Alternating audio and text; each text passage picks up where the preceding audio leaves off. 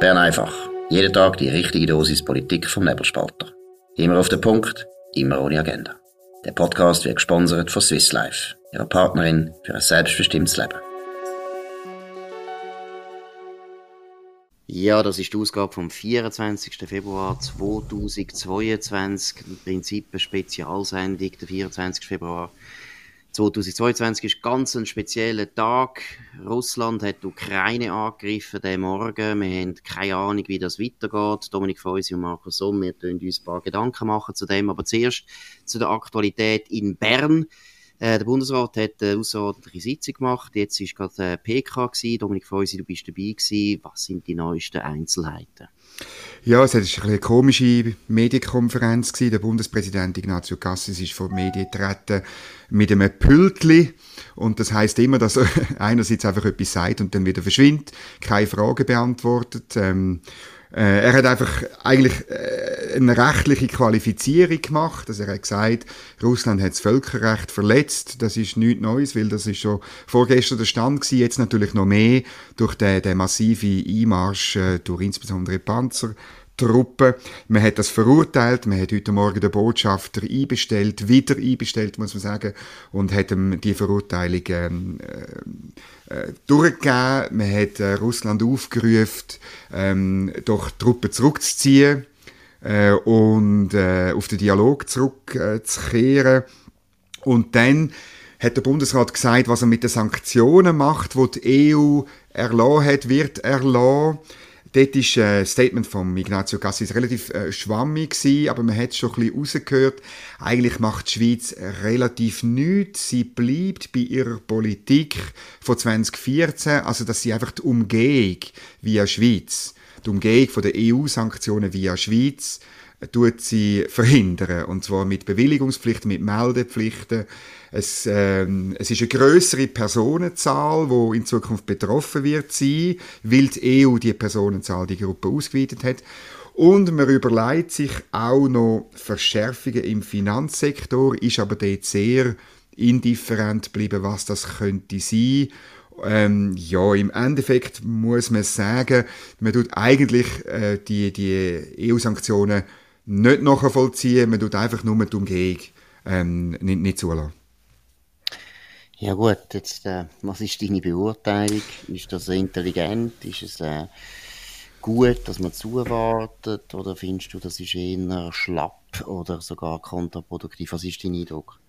Look, ähm, ich bin wirklich ein Anhänger von der Neutralität. Aber Neutralität ist nicht ein Eunuchen-Konstrukt, um es jetzt ein bisschen plakativ zu sagen. Ähm, Neutralität heißt auch, dass man für gewisse Sachen einsteht. Und, und in dem Fall, ich will wirklich sagen, heute Morgen ist die Lage eine andere, oder? Also, noch gestern hätte ich gesagt, wir müssen zurückhalten sein bei Sanktionen. Aber heute Morgen die massive, das massive Reinfahren, ähm, nicht nur einfach 10 Kilometer, sondern an bestimmten Stellen, da gibt's verifizierte äh, Bilder, wo wirklich, wo man, wo man bis zum Dnieper vorgestoßen ist. Das sind doch dann Dutzende von Kilometern. Ähm, ich glaube wirklich, das ist ein Kriegsakt, da, da muss man etwas anderes machen. Man muss meiner Ansicht nach 90 Prozent oder irgendwie einfach möglichst viel Sanktionen hat man müssen übernehmen, weil man klar muss machen, dass man auf der Seite steht von dem Land, wo da angegriffen worden ist. Und ich habe wirklich große Mühe, dass man jetzt die Ukraine letztlich im Stich lässt. Und dann gleichzeitig wieder der Appell oder als Völkerrecht und so. Du kannst nicht als Völkerrecht appellieren und wenn es mit Füßen treten wird, so tun, wie wenn nichts passiert wäre. Gut, ich finde, ja, ich sehe das ein bisschen anders, bin aber auch unsicher. Das ist jetzt mal ein bisschen vorläufig. Also erstens, einig sind wir uns sicher, Völkerrecht. Ich meine, das ist einfach ein Witz. Und äh, man sollte einfach mal endlich aufhören mit dem blödsinniger Konstrukt, weil eigentlich bisher nur Diktatoren etwas geholfen hat. Weil nämlich Diktatoren halten sich so nie als Völkerrecht. Mhm. Und ehrlicherweise muss man halt sagen, NATO hat es auch nicht immer so genau genommen mit dem Völkerrecht. Also der Jugoslawienkrieg, Bombardierung Belgrad. von ist genau. eigentlich völlig ohne UNO-Resolution stattgefunden.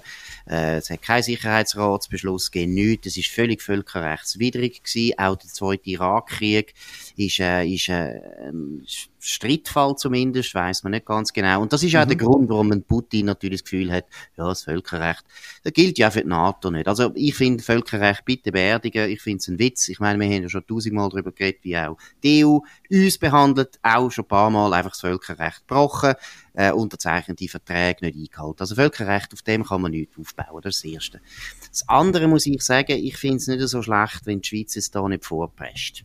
Am Schluss wird es so sein, realpolitisch, vor allem wenn die Amerikaner noch Druck machen, werden wir wahrscheinlich auch irgendwie müssen mitmachen. Das sehe ich auch. Also das mhm. ist für die Schweiz ein höherer Preis. Aber jetzt finde ich es gar nicht so schlecht, dass man einfach mal ein bisschen abwartet.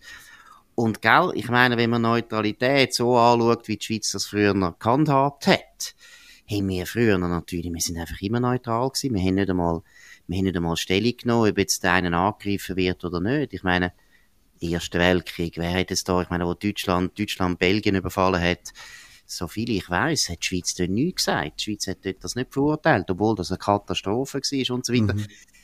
Ich wäre jetzt einfach eben, realpolitisch ist mir klar, völlig können wir uns da nicht absentieren, das ist gar nicht. Aber ich würde jetzt auch nicht so überstürzen. Ich finde es nicht so schlecht, dass jetzt der Bundesrat einfach mal ein bisschen äh, auf Zeit gespielt hat.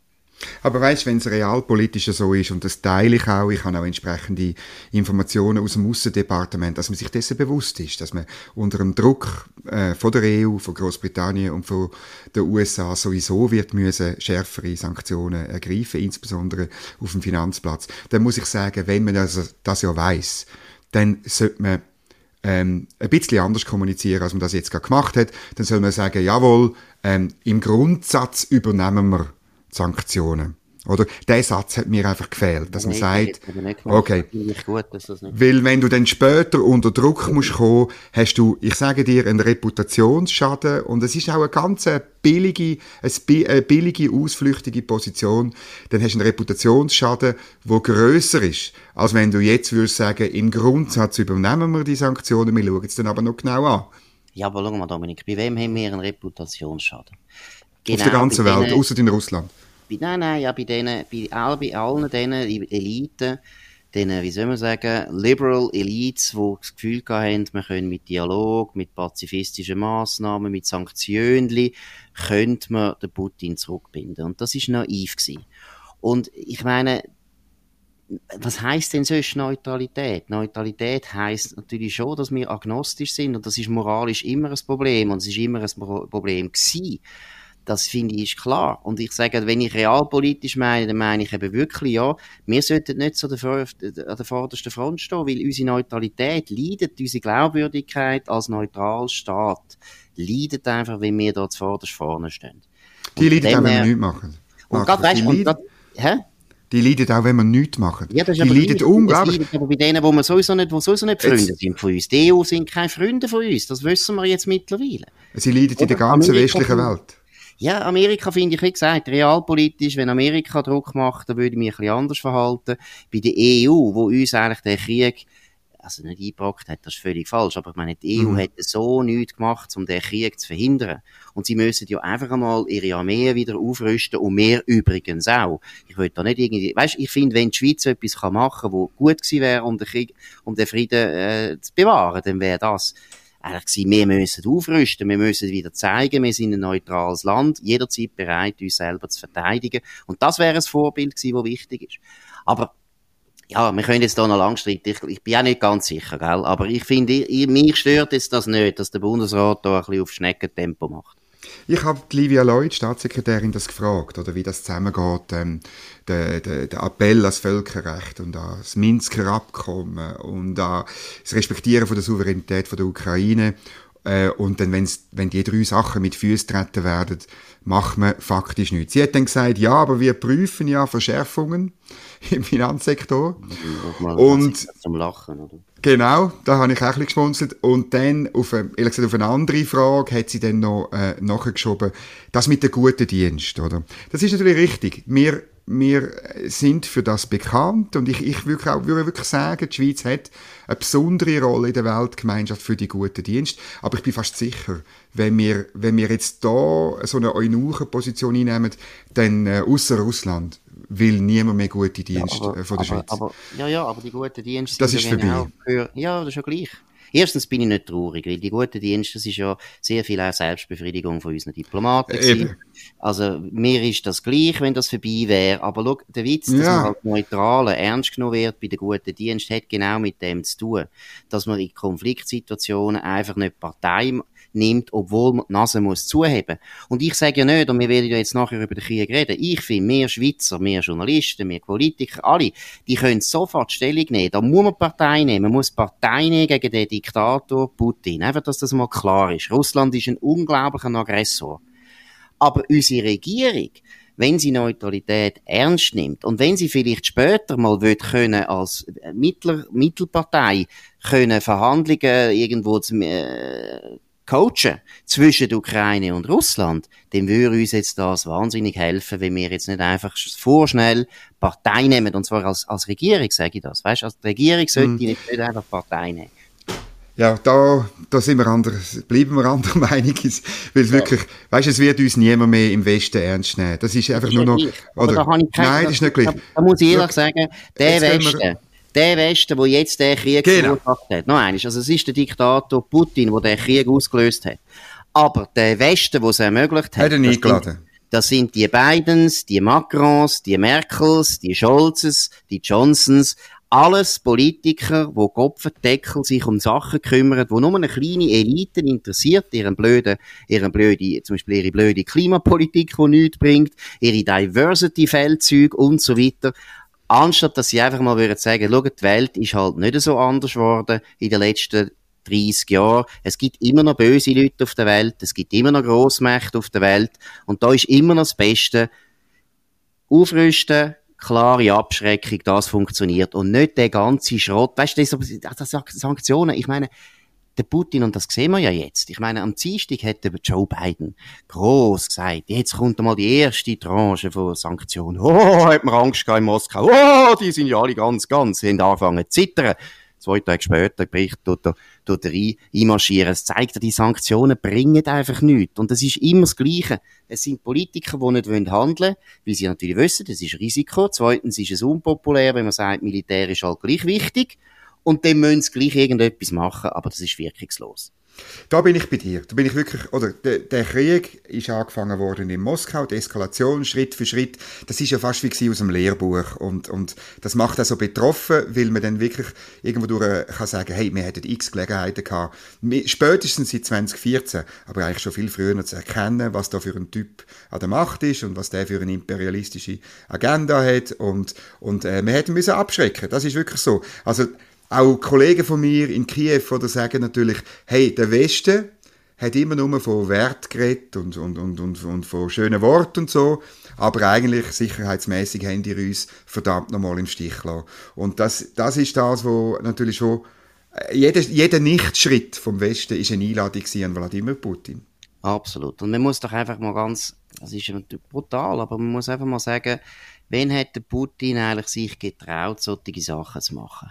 Er hat es immer dann sich getraut, wenn in Amerika ein Präsident da war, wo eben das Gefühl hat, ja, nein, Militär und so, das ist genau. gegenüber oder auch in Europa, Russen, ja. oder man muss einfach so freundlich miteinander reden und so weiter. Er hat Georgien, hat er interveniert, wo der Obama Präsident war. Er hat Krim genommen, wo der Obama Präsident war. Wo der Donald Trump Präsident war, hat er gar nichts gemacht. Komisch, gar nichts. Vier Jahre hat er ganz schön still sich gehalten. Kaum ist der Joe Biden Präsident, wird die Ukraine überfallen. Das ist ein ganz klarer Zusammenhang. Man kann gegen den Donald Trump sagen, was man will, aber er ist genauso unberechenbar gewesen wie der Putin, oder besser gesagt, der Putin ist eigentlich berechenbarer. Aber der Donald Trump ist ein Macker, und der Donald Trump hätte sich das nie gefallen lassen. Das wäre eine Sache gewesen. Und das hätte Putin aber auch gewusst. Putin hat genau gewusst, I can't fuck with him. Das ist einfach klar. Mit mm. dem mhm. Joe Biden kannst du einfach Schlitten fahren und das weiß der Putin. Und man merkt so jetzt, wie er reagiert, der Biden. Ich meine, das Erste ist einfach, ja, ich gehe jetzt betten mit der Chill. Ich meine, was für eine schwächliche Reaktion auf so einen Angriff. Und ich meine, wir sind beide Historiker, muss man schon mal sagen. Ich meine, es hat seit 1939 nicht gegeben in Europa, dass eine Grossmacht einfach ein anderes ja. Land überfällt. Das hat es nicht mehr gegeben seit dem Adolf Hitler. Da muss man jetzt mal einfach deutlich sagen, ich will mit dem den Putin nicht gleichsetzen, mit dem Adolf Hitler. Aber es ist eine unglaubliche äh, in der Qualität sicher. Es ist ganz eine andere Qualität. Das haben wir noch schon lange nicht mehr erlebt in Europa. Und deshalb ist auch, es ist ganz schwerwiegend, was da passiert ist. Das ist so und es gibt auch äh, einzelne Stimmen, wo, wo, wo ich jetzt noch heraushebe, insbesondere eine von einer Dame, die uns beiden, glaube ich, nicht wahnsinnig sympathisch ist, nämlich die Annegret Kramp-Karrenbauer. Die hat ähm, heute Mittag geschrieben, ich bin so wütend auf uns, äh, weil wir historisch versagt haben. Wir haben nach Georgien, Krim und Donbass nichts vorbereitet, was Putin wirklich abgeschreckt hätte. Und dann in einer, in einer zweiten Meldung noch, wir haben die Lehre von Schmidt und Kohl vergessen, dass Verhandlungen immer den Vorrang haben, aber man militärisch so stark sein muss, dass nicht verhandeln für die andere Seite keine Option sein kann. Mhm. Großartig. Da gibt jemand zu. Also ich meine, man muss sagen, sie hat ja wollen, mehr Geld ausgeben für das deutsche Militär, ein bisschen. Aber es ist toll, wenn eine Politikerin äh, auch mal kann sagen, hey, wir haben versagt. Und das ist natürlich so. Absolut. Ja. Und sie ist natürlich eben, das ist natürlich traurig, sie ist aus dem Amt. Und erst ja. wenn die aus dem Amt sind, sind sie dann ehrlich und sagen, was sie wirklich ja. denken. Ich meine, ist genau wie du sagst, oder? Ich meine, man hätte 2014 hat man eigentlich das Zeichen an der Wand gesehen. Man hat genau gewusst, man hat gewusst, der Putin, und das ist auch interessant, der Putin denkt eben wirklich historisch. Der hat ganz andere Zeitabläufe auch im Kopf. Wenn man dann richtig bewusst angefangen hätte, aufrüsten, NATO. Oder? Wenn zum Beispiel die Deutschen einfach gesagt hätten, hey, Bundeswehr, das Budget wird jetzt einfach verdoppelt. Das hätte mhm. Putin viel mehr Eindruck gemacht als Natürlich. alles der Schrott mit ihren Sanktionen. Und dann sagen sie immer so, ja, da wird dann ganz gemein, wenn die Oligarchie nicht mehr reisen kann. Oh, ist das schlimm. Sie können nicht mehr reisen und sie können ihre Villa in London oder in Gstaad oder in St. Moritz nicht mehr besuchen hey, are you kidding me? Der Putin ist doch völlig ein anderer Typ. Und das wissen wir doch jetzt mittlerweile. Der Putin hat man jetzt 20 Jahre lang können genau beobachten, wie er, wie er funktioniert. Und was ich auch noch interessant finde, ein Artikel, den ich gelesen habe, von Victor Davis Hansen, das ist ein Militärhistoriker, ein amerikanischer, ganz ein guter. Und der hat im Prinzip gezeigt, oder, wenn der Ölpreis tief war, dann hat der Putin sich immer ganz vorsichtig verhalten, weil er gewusst hat, dann habe ich keine Einnahmen. Und immer mhm. wenn der Ölpreis sehr hoch war, dann ist der Putin relativ gefährlich. Und das mhm. zweite, die zweite Regel ist immer gewesen, wenn du im Weißen Haus einen hast, wo der Putin weiß, ja, der ist halt nicht so wahnsinnig stark und hat so, so ein gespaltenes Verhältnis zum Militär und zum Krieg und so weiter, dann wird der Putin sehr, sehr frech. Und wenn es nicht der Fall ist, dann ist er vorsichtig. Und die Grundregel gelten halt die gelten und, und jetzt müssen wir einfach nur davon reden, dass der Westen halt wirklich 30 Jahre lang wahnsinnig naiv war. Oder man hat an die Friedensdividende geglaubt, man hat geglaubt eben äh, an das Völkerrecht, man hat geglaubt an eine kollektive Sicherheit, die garantiert wird durch internationale Organisationen, wo nur Diplomaten und keine Truppen haben. Äh, man hat NATO schlecht geredet, äh, man hat äh, eine Gaspipeline gebaut.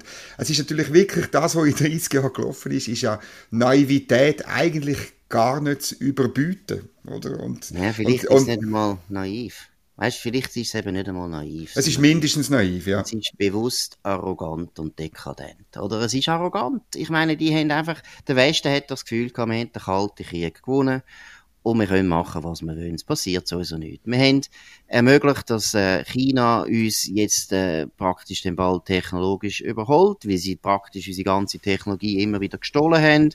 Das hat man auch erlaubt. Man hat erlaubt, dass Russland für uns energiemäßig so wichtig wird, dass wir fast uns nicht mehr können bewegen können. Aber es ist die totale Arroganz vom Westen, wo man das Gefühl hat, ja, wir sind so die Nummer eins. Und was da die Knusten, die Mosten, ist doch uns gleich. Wir sind so die Besten. Und dann hat man so alle die Hobbys angefangen zu pflegen, eben Klimapolitik machen, wo einfach heisst, ja, jetzt tun wir das erste Mal einfach überall Atomkraftwerke abstellen, Kohlekraftwerke abstellen, ein paar Windräder aufstellen und den Rest... Und eine Gaspipeline machen. Ja, und genau. den Rest liefern. Und ist dann ganz überrascht, dass man in so einer Situation wie jetzt einfach nichts mehr sagen kann. Die Deutschen können gar nichts mehr sagen. Der Putin kann jetzt das Gas abstellen und die Deutschen können ihre ganze Industrie zusammenpacken. Da muss man sich einmal vorstellen, wie stark der Putin jetzt ist gegenüber Europa. Und das ist doch der Grund, warum die nachher mit so Sanktionen kommen und nichts eigentlich zu bieten haben. Es ist nur noch Schwäche.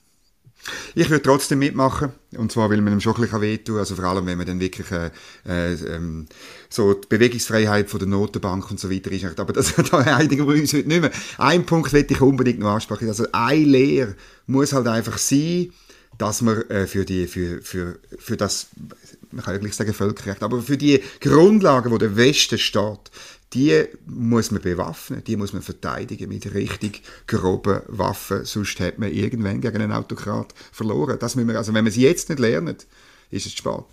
Absolut, man muss auch bereit sein, eben dann wirklich die auch einzusetzen. Oder? Das ist ja, ich meine, die Amerikaner haben immer noch die größte Armee der Welt. Also ja, dem ja, aber gegen die Russen setzen sie wahrscheinlich nicht ein, aber, oder? Aber gegen die Russen setzen sie nicht ein, aber das verstehe ich auf eine Art auch, weil die Europäer haben sich eben jetzt 30 Jahre lang einfach den Sozialstaat und ihren Ökostaat und ihren Diversity-Staat und ihren Transgender-Staat ausgebaut mit viel, viel Geld und gleichzeitig gefunden, Rüstung ist egal. Solange die Amerikaner das zahlen, haben wir ja gutes Leben. Und jetzt zahlen wir eigentlich Quittung. Jetzt, aber auch jetzt zahlen wir natürlich Quittung nicht, sondern die Ukrainer müssen jetzt die ja, Ich wollte sagen, sie oder die Ukrainer zahlen den Preis, oder? Und ich habe noch Kontakt mit jemandem aus Polen, den ich gut kenne, oder? Der sagt mir natürlich, hey, die nächsten sind wir, also die, die ganz nächste ist das Baltikum, aber die nächsten sind wir. Aber wir sind froh, dass wir halt schon bei der NATO dabei sind. Und ähm, das ist vielleicht die, die nächste große Frage. Wie weit geht der Typ? Oder wie weit geht das, was er will? Endet das bei der Ukraine? Äh, geht er ins Baltikum? Und ich meine, das Baltikum ist Mitglied von der NATO. Dann hast du einen Fall nach Artikel 5, äh, Beistandsregelung von der NATO-Staaten. Es könnte noch sehr ungemütlich werden. Ja, andererseits finde ich den Zustand von der NATO, der kann man eigentlich an dem erkennen, dass der Generalsekretär Stoltenberg, der wird jetzt, glaube ich, Zentralbankchef in Norwegen, Genau. Die Karriere ist eben viel, viel wichtiger als in dem Bündnis offensichtlich die wichtigste Position zu haben. Das heißt, die Position ist eben offensichtlich nicht mehr so wichtig. Aus Sicht von einem westlichen Karrierepolitiker wie im Stoltenberg kommt mir ein bisschen vor wie das Bundesamt für Gesundheit. Daniel Koch die größte Pandemie von der Weltgeschichte. Nach vier Wochen findet er, jetzt muss ich gleich in Pension, als wäre nichts passiert. Das zeigt auch, dass das Bundesamt für Gesundheit hat dort auch nicht so wahnsinnig Prestige gehabt. Also irgendwie finde ich die NATO, da muss noch etwas gehen, bis die NATO wieder das ist, was sie natürlich war während dem Kalten Krieg. Die NATO hat den Kalten Krieg Eine Abschreckung. Dem, aber von dem sind sie noch weit weg. Mhm. Mhm. Gut, das ist es gewesen, Bern einfach an dem äh, erschütternden Tag. Äh, wir müssen vielleicht noch einmal einfach klarstellen, zusammenfassen. Erstens, Putin hat angegriffen, Russland ist schuld. Da gibt es gar keinen Zweifel für mich. Das ist eine aggressive, imperialistische Politik, die von Putin da vorantrieben wird. Wir haben das immer gesagt. Wir müssen uns auch nicht da irgendwie korrigieren. Wir haben das immer gesagt. Ich würde auch in dem Sinn auch mal allen denen noch äh, äh so ein bisschen eine Mahnung mitgeben, die gefunden haben, Putin ist so wahnsinnig rational. Rational ist er schon, aber nicht so, wie wir es ja, gerne ja. hätten. Genau. Äh, ja, wo alle gesagt haben, ja, der greift nie an. Ich meine, der Gerhard Schröder, der hat sich zitieren lassen, ja, eben, er sei überzeugt, dass der Putin sich nie werde äh, da äh, wagen, da einzumarschieren und so weiter. Und die 120.000 Truppen, die tun Eier suchen oder ich weiss nicht, was die sollen machen.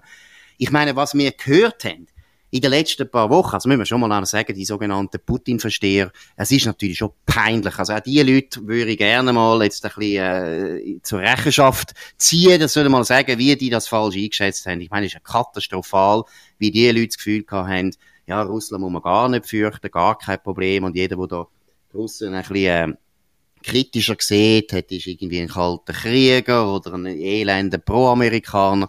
Einfach denen noch einmal ins Stammbuch geschrieben, es sind nicht die Amerikaner, die jetzt die Ukraine erobern, es sind die Russen. Es sind die Russen. Einfach, dass das klar ist. Dominik, was meinst du?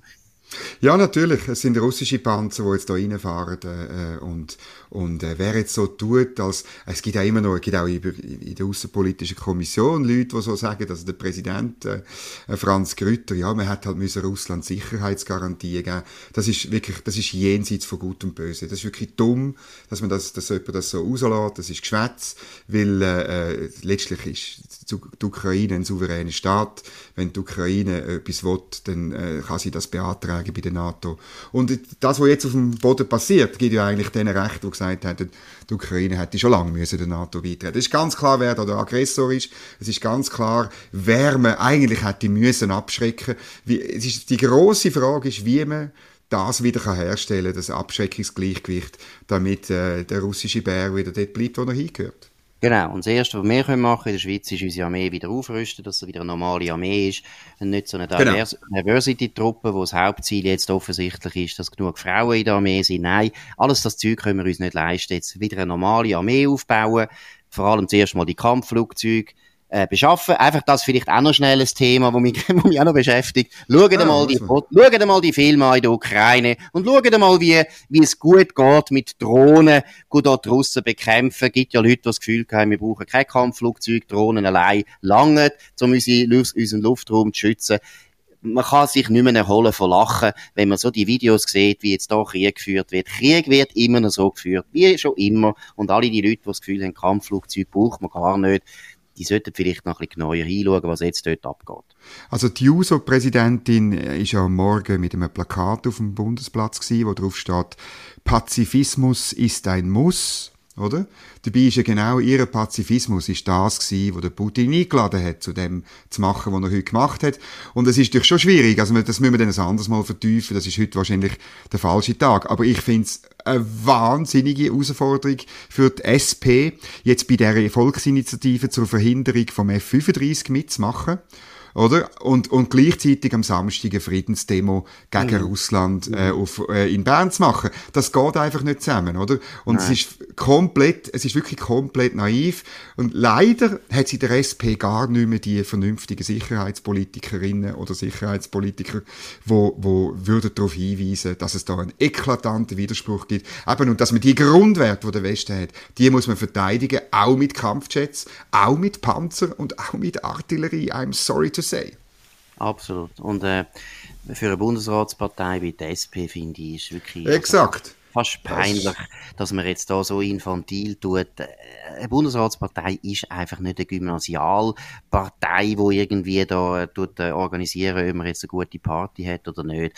Sie hat schon ein bisschen grössere Verantwortung. Aber gut, das ist jetzt Präsidentin von der JUSO und sie tritt ja auch zurück. Also für dem her ist ihren Pazifismus vielleicht nicht mehr so wirkungsmächtig, wie sie das gerne wünschen würde. Aber es ist aus meiner Sicht fast zynisch. Gut, wir lassen jetzt das sein, wir werden noch viel über den Krieg wahrscheinlich wir müssen, ja. müssen reden. Und äh, über die Sanktionen. Und über die Sanktionen können wir auch noch reden, je nachdem. Also gut, und Neutralität geht auch noch. Aber das ist sie heute Bern einfach äh, nicht spezial, aber doch irgendwie spezial an dem speziellen, historisch schwerwiegenden, traurigen, katastrophalen Tag für Europa, am 24. Februar 2022. Dominik Feusi und Markus Somm Danke für die Aufmerksamkeit. Wir hören uns wieder morgen auf, zum, auf dem gleichen Kanal, zur gleichen Zeit, nebelspalter.ch. Könnt uns abonnieren, das würde uns freuen. Ihr könnt uns auch hören auf Spotify oder Apple Podcasts. Könnt uns vor allem weiterempfehlen, loben, nochmal loben, heute eigentlich nochmal loben. Wir, wir vertragen jetzt auch keine Kritik mehr. Wir sind jetzt einmal, wir sind jetzt es einmal. Es gibt Sanktionen. Es gibt Sanktionen. Nein, nein, alles gut. In dem Sinn, wir wünschen einen schönen Abend und auf Wiederhören. Das war Bern einfach, immer auf den Punkt, immer ohne Agenda. Gesponsert von Swiss Life, ihrer Partnerin für ein selbstbestimmtes Leben.